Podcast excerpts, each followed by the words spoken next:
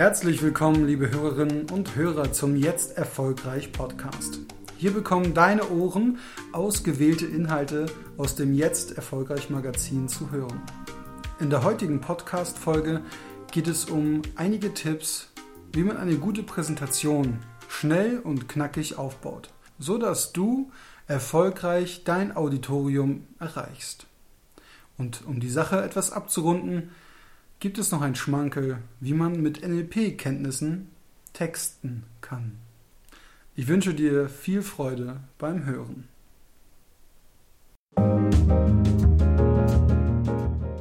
Präsentieren mit Format. Hast du dich nicht auch schon mal vor einer Präsentation gefragt, wie du möglichst schnell deine Gedanken und Inhalte so aufbereiten und in Form bringen kannst, dass du damit fast alle deiner Zuhörer erreichst? Oder anders, stell dir folgende Situation vor. Du wirst von deinem Chef angesprochen, doch mal schnell mitzukommen und deine bisherigen Ergebnisse aus deinem neuen Projekt vorzustellen, obwohl das Ganze noch nicht fertig ist. Dein Chef weiß das auch, aber trotzdem ist der neue Abteilungsleiter da und will über den bisherigen Stand des Projekts informiert werden. Jetzt gibt es kein Zurück mehr. Du musst präsentieren. Die Reaktion von dir selbst erfolgt meist über Schnappatmung und den Versuch, sich da irgendwie herauszuwinden oder die Präsentation wenigstens auf den nächsten Tag zu verlegen. Das geht aber in den meisten Fällen nicht. Gibt es da nicht irgendetwas, um schnellstmöglich Ideen und unser Wissen so zu strukturieren, dass wir nicht nur 100% der Zuhörer erreichen, sondern sie auch noch begeistern? Antwort? Ja, gibt es. Im NLP sowie auch beim NRP, dem neurorhetorischen Programmieren, arbeiten wir beim Präsentieren mit dem sogenannten Format-System. Dieses geht davon aus, dass wir alle Inhalte, gleich welcher Art, aufnehmen und verstehen, indem wir innerlich bestimmte Fragen beantwortet haben wollen. Gibt uns der Redner nicht die Antwort auf bestimmte Fragen, dann verstehen wir den Inhalt nicht und sind darüber hinaus auch wenig begeistert. Dieses System geht davon aus, dass es vier Typen von Menschen gibt, die Wissen und Inhalte unterschiedlich aufnehmen und verarbeiten.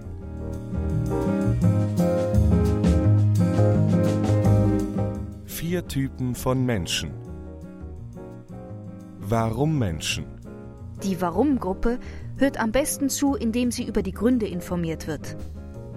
Diese Menschen möchten wissen, warum es von Wert ist, etwas Bestimmtes zu tun Warum soll ich dir jetzt zuhören? Warum soll ich mir die Mühe machen, dich anzuhören? Gib mir einen Grund, dir zuzuhören. Sie wollen Gründe dafür hören, weshalb sie etwas machen sollen, bevor sie damit beginnen. Was Menschen? Was Menschen brauchen ZDF. Zahlen, Daten, Fakten. Egal ob in mündlicher oder in gedruckter Form. Sie bekommen ein Strahlen im Gesicht, wenn Sie bei Präsentationen und Seminaren Mengen von Informationen erhalten. Sie sind die Ersten, die bei Seminaren mitschreiben oder fragen, ob es ein Handout gibt. Der Wert eines Seminars bemisst sich bei Ihnen nach der Blattzahl des Informationsmaterials. Ein Was-Mensch liebt theoretische Modelle und Hintergründe. Am liebsten hat er es, wenn diese in logischer Reihenfolge vorgetragen werden. Gut, wenn dabei bekanntes Wissen mit Neuem verknüpft wird. Wie Menschen. Wie Menschen sind die Macher. Sie lernen, indem sie etwas tun. Sie müssen die Dinge ausprobieren. Lass mich da mal ran, ich hab's gleich. Sie lernen Dinge über die Ursprungsbedeutung des Wortes begreifen. Sie müssen etwas greifen, anpacken, um es zu verstehen. Wenn diese sich zum Beispiel eine Kamera kaufen, sind Handbücher egal. Sie werden die Verpackung entfernen, die Batterien einlegen und losfotografieren. Was wenn Menschen? Was wenn Menschen sind die Kreativen unter uns. Sie müssen die Dinge selbst entdecken. Wenn sie etwas machen, dann hat das, was sie tatsächlich tun, nicht viel mit dem zu tun, wozu sie aufgefordert wurden. Solltest du mit einem Was-Wenn-Typen zusammenarbeiten, dann bitte nicht persönlich nehmen. Es kann sein, dass du einen kreativen Was-Wenn-Typen vor dir hast, der gerade dabei ist, das von dir Gesagte auf seine Art und Weise zu entdecken. Es interessiert mich einfach, was passiert, wenn ich den Schritt übergehe. Hm, was macht es eigentlich aus, wenn ich das genau umgekehrt mache? Wenn ich nun weiß, dass Menschen sich Wissen in unterschiedlichen Lernstilen aneignen, dann kann ich aufgrund dieser Lernstile meine Präsentation aufbauen. Das ist der Kern des Formatsystems. Bei jeder Präsentation und jedem Training solltest du die Informationen so vermitteln, dass alle vier Lernstile angesprochen werden. Und du solltest sie in einer bestimmten Reihenfolge zu ihrem Recht kommen lassen. Warum, was, wie und was wenn. Erstens, fange mit dem Warum-Typ an, denn solange du keine Gründe nennst, schenken Warum-Menschen der restlichen Information keine Beachtung. Sie sind nicht motiviert, irgendetwas umzusetzen, egal was du vom Rednerpult aus vorschlägst. Gebe dem Warum-Menschen Gründe, dir zuzuhören. Gebe ihnen Gründe für ihr Engagement. Zweitens. Jetzt ist es an der Zeit, Informationen über das Was zu vermitteln. Gebe jetzt Zahlen und Informationen, Zeige Zusammenhänge und Entwicklungen auf. Natürlich brauchen die Teilnehmer deines Trainings detaillierte Angaben, bevor sie eine Übung ausführen oder sich Gedanken über den Nutzen von etwas machen können. Drittens. Als drittes sollte der Wie-Typ zu seinem Recht kommen. In einem Training geschieht dies meist durch eine Übung. In einer Präsentation, indem man den Zuhörern erklärt, wie sie die vermittelte Information in ihrer persönlichen Situation oder an ihrem Arbeitsplatz umsetzen können – Gebe dem Wie-Typen konkrete Beispiele. Viertens, setze dich zum Schluss noch mit den Folgen auseinander. Was passiert nun, wenn Sie dies täten? Was passiert, wenn Sie es nicht machen? Was ist eigentlich, wenn Sie es nur zu 50 Prozent machen? Was verändert sich dann? Gleiche Ergebnisse, andere Ergebnisse? Wie weichen sie voneinander ab? Was wenn Typ? Beim Beginn heißt es aufpassen. Fangen wir mit dem Warum-Typen an und erklären umfangreich die Gründe, warum uns jemand zuhören sollte, verschrecken wir möglicherweise die Was-Typen, die sich fragen, Moment mal, worum geht es denn hier überhaupt? Deshalb beginnen wir vor dem Warum mit einem kurzen Input. Wir schaffen einen Rahmen, in dem sich die ganze Präsentation abspielen soll. Wir nennen dies das kleine Was. Ich möchte das Formatsystem anhand eines Beispiels aus dem Verkauf erläutern. Fallbeispiel Verkaufspräsentation. Danke, dass wir mit Ihren Verkäufern sprechen und einige Abteilungen anschauen konnten. Ich denke, wir können Folgendes für Sie tun. Das kleine Was. Aus den Gesprächen mit Ihren Mitarbeitern ist Folgendes ganz wichtig. Es gibt mehrere Möglichkeiten, wie Sie Ihren Absatz verbessern könnten. Im Telefonverkauf gibt es weitere Varianten. Der entscheidende Grund ist allerdings Warum-Typ. Folgendes können wir ganz konkret für Sie tun. Erstens, zweitens, drittens. Hier ist der Zeitrahmen, hier sind die konkreten Inhalte, hier die weiteren Details und Abläufe. Was Typ? Die Wirkung auf Ihr Unternehmen wird so und so aussehen. In der X-Abteilung stellen wir uns Inhouse-Schulungen vor. Die Wirkung wird folgendermaßen aussehen. Ihre Verkäufer werden mehr so und so sein. Der Innendienst wird mehr im Bereich X geschult. Das hat folgende Auswirkungen.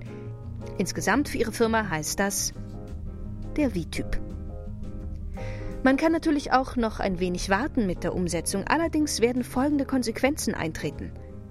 Wenn Sie nur einen Teil der Vorschläge umsetzen, dann passiert Folgendes. Das passiert, wenn Sie es sofort und ganz umsetzen. Oder denken Sie nur an Ihre Konkurrenz. Die hat einen ähnlichen Vorschlag nur halb umgesetzt. Daraufhin ist X passiert. Was wenn Typ? Ende der Präsentation. Vielleicht bemerkst du, wie ausgeklügelt das Formatsystem ist und wie gut es sich auch im Verkauf anwenden lässt. Andreas Tronier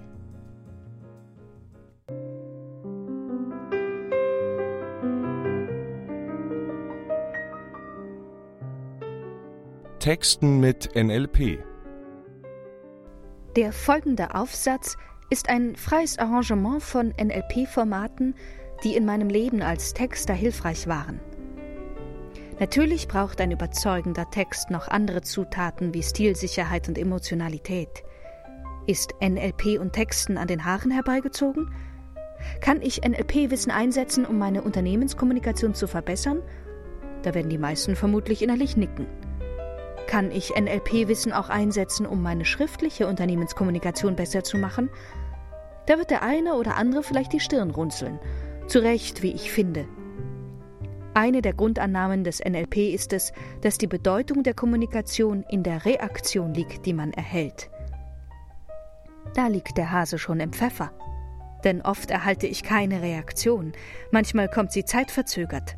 Wie soll ich Rapport aufbauen, wenn ich mein Gegenüber nicht sehe? Die körpersprachliche Dimension fällt beim Texten komplett flach. Pacen, kalibrieren, unmöglich. Ich kann auch keine Fragen stellen, um Hinweise auf ein ausgeprägtes Repräsentationssystem zu bekommen. Über aktive Metaprogramme bei meinem Dialogpartner kann ich nur spekulieren. Ist mein Leser proaktiv, wäre ich gut beraten, Handlungsansätze zu liefern. Aber woher soll ich wissen, welcher Wahrnehmungsfilter bei meinem Leser dominant ist? Ganz hoffnungslos ist die Lage jedoch nicht. Ich kann mit Arbeitshypothesen vorgehen.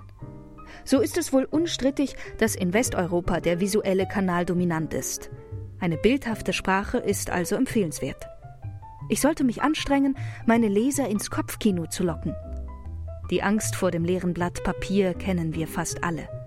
Walt Disney hatte da eine gute Strategie. Die Walt Disney Strategie eignet sich hervorragend, um beim Schreiben auf frische Ideen zu kommen. Auch die Graves-Ebenen können uns helfen, die richtigen Worte zu finden und unsere Texte farbenfroher zu machen. Werte und Identität. Keep it real. Die Frage nach meinen eigenen Werten ist wichtig. Was kann ich vertreten? Wofür stehe ich? Was will ich in die Welt hinaussenden? Was entspricht meiner Identität und meiner Zugehörigkeit? Nun sind wir bei den logischen Ebenen nach Dills. Eine Nabelschau ist angebracht, denn nur wenn ich kongruent bin, kann ich andere überzeugen. Ich habe auf meiner Website eine eigene Seite, die meine Grundannahmen über das Schreiben und guten Stil auflistet. Ich möchte, dass Interessenten wissen, wie ich schreibe und was ich für wirksam halte. Manchmal bedeutet das auch, dass ich Interessenten verliere, weil sie meine Glaubenssätze über das Schreiben nicht teilen. Das ist meines Erachtens auch in Ordnung so. Unsere Landkarte sollte uns jetzt bewusster sein. Wir wissen, was wir wollen, und wir haben eine Idee davon, wie unsere Leser ticken. Vorhang auf für den Sprachmagier. Der Vorhang lüftet sich und wir sehen Milton Erickson, den berühmten Hypnotiseur. Er wird uns Modell stehen. Er soll in der nächsten Phase unser Mentor werden. Abkupfern ist die Grundlage, auf der das NLP entstanden ist. Machen wir es also wie die Urväter des NLP, kupfern wir wie die Weltmeister bei den hypnotischen Sprachmustern ab. Denn wir wollen bei unseren Lesern mitten ins Unbewusste zielen. Wenn unser Text es vermag, transderivationales Suchen auszulösen, bravo. Ist die kritische Instanz abgelenkt, erreichen wir beim Leser das Unbewusste und haben eher eine Chance, mit unseren Ideen gehört zu werden. Hintergrund ist übrigens, dass transderivationales Suchen eine leichte Trance induziert, in der die Suggestibilität erhöht ist. Wir sind in einer Trance eher bereit, Vorschläge, Suggestionen umzusetzen. Im Vergleich zum Metamodell bietet das Milton-Modell durch seine kunstvoll vage Sprache noch einen Vorteil. Wir haben weniger Punkte, an denen wir auf Ablehnung treffen können. Je konkreter wir werden, desto schneller kann beim Leser das Gefühl auftauchen, ach, das trifft auf mich ja gar nicht zu. Aber Vorsicht, vage Formulierungen können Texte auch schnell langweilig machen. Nominalisierungen gehören zur Grundausstattung der hypnotischen Sprache. Sie sind aus stilistischer Sicht jedoch gefährlich, weil sie einen Text bürokratisch und hölzern machen. Ein guter Einstieg in einen Webtext könnte zum Beispiel eine Portion Gedankenlesen sein. Nehmen wir als Beispiel eine Unternehmensberatung. Der Text auf der Startseite Ihrer Website könnte mit dem Satz beginnen Vielleicht fragen Sie sich, geneigter Leser, warum soll ich gerade die Unternehmensberatung XY engagieren? Die Wahrscheinlichkeit, dass wir damit eine Yes-Antwort abholen, ist hoch versuchen wir, noch eine Yes-Antwort zu erhalten. Jeden Tag überlegen Sie sich als erfolgsorientierter Unternehmer, wie Sie Ihr Geschäft verbessern können. Wer kann dazu schon Nein sagen, nicht wahr? Manchmal sieht man aber im Tagesgeschäft den Wald vor lauter Bäumen nicht. Wieder eine Yes-Antwort und damit haben wir ein Ja-Set voll. Zeit vielleicht für die erste Suggestion. Wir holen Sie dort ab, wo Sie sind und bringen sie dorthin, wo ihre Ziele wohnen. Dieser Satz ist in unserem Beispieltext das erste Verkaufsargument, der erste Kundennutzen. Wir führen vor, was wir drauf haben. Der Satz hätte natürlich auch lauten können, wir führen passgenaue, zielorientierte Beratung durch. So formuliert haben wir es bestimmt schon mehr als einmal gelesen. Ist es nicht ein bisschen penetrant, könnte man einwenden? Das ist ein sehr wichtiger Punkt. Wir sollten die hypnotischen Sprachmuster wohl dosieren. Sie müssen sich elegant an den Gesamttext anschmiegen. Wie bei einer Zielbestimmung sollten wir auf Wohlgeformtheit achten. Auch den bekannten Öko-Check können wir am Ende durchführen. Denn wenn es opponierende Anteile in uns gibt, ist es möglich, dass dies auch beim Leser der Fall ist. Wir sollten also gute Absichten mit unseren Texten verfolgen, aber davon bin ich sowieso ausgegangen. Bilder schweigen seltener. Kommen wir zur Metapher, eine der Lieblingstechniken von Milton Erickson.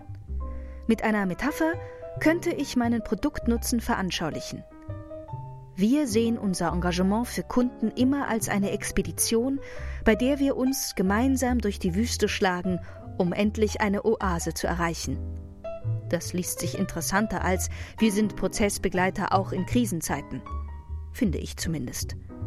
Manchmal ist es mühsam, eine passende Metapher zu finden, aber ich glaube, der Schweiß lohnt sich, denn ganz nebenbei steigt auch das Bewusstsein dafür, was die eigene Dienstleistung oder das Produkt ausmacht. Im Marketingjargon nennt man das USP, Unique Selling Proposition. Das Alleinstellungsmerkmal ist ein abstraktes Konzept. Finde ich eine griffige Metapher oder Geschichte, wird es schneller deutlich, wo ich mich von anderen unterscheide. Denn die Bilder, die wir wählen, sind meist individueller als die verbale Sprache. Will sagen, es ist unwahrscheinlich, dass wir alle hier im Raum die gleiche Metapher für einen wirksamen Unternehmensberater wählen. Würden wir Attribute aufschreiben, gäbe es vermutlich mehr Deckungsgleichheit. In derselben Liga wie die Metapher spielt das Zitat. Immer wenn ich einen Webauftritt texten soll, suche ich in einer guten Zitatsammlung nach mindestens zwei Zitaten, die gut zur Website passen würden. Allein die Auswahl der Zitate lässt mich die Essenz der zu schreibenden Texte erspüren. Es ist, als ob die Auswahl eines passenden Zitats mir die Gestalt der Person oder des Angebots vermitteln würde. Zitate von berühmten Menschen funktionieren fast wie die sogenannten Testimonials, Kundenstimmen. Es wirkt dann, als stünde Henry Ford in irgendeiner Verbindung zu mir, als hätte das Gesagte einen direkten Bezug zu meinen Texten gute und schlechte Milton-Muster. Es gibt auch Sprachmuster aus Miltons Universum, von deren Gebrauch ich ausdrücklich abrate.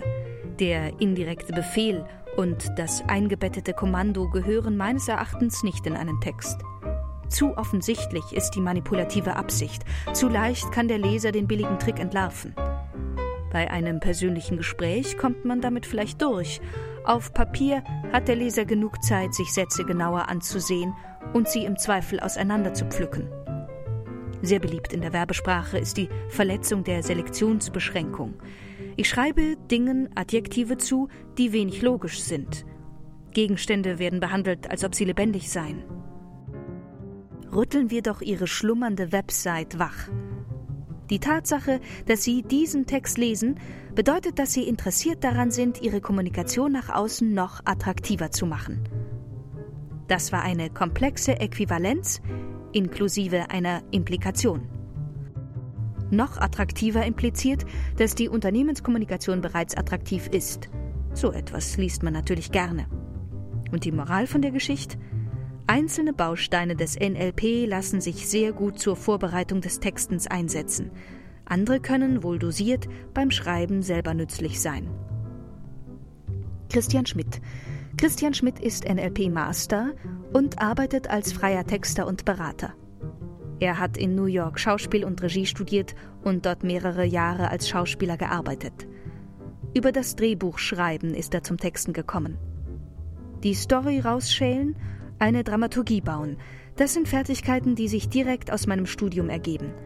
Zusatzausbildungen im neurolinguistischen Programmieren haben bewirkt, dass ich noch genauer auf die Mechanismen der Kommunikation achte. Website www.mietautor.com. Einzelne Bausteine des NLP lassen sich sehr gut zur Vorbereitung des Textens einsetzen Andere können beim Schreiben selbst nützlich sein. Dort sind sie das Salz in der Suppe. Mein Tipp: Verpasse deinen Texten eine natriumarme Diät. Die mündigen Leser werden es dir danken. Christian Schmidt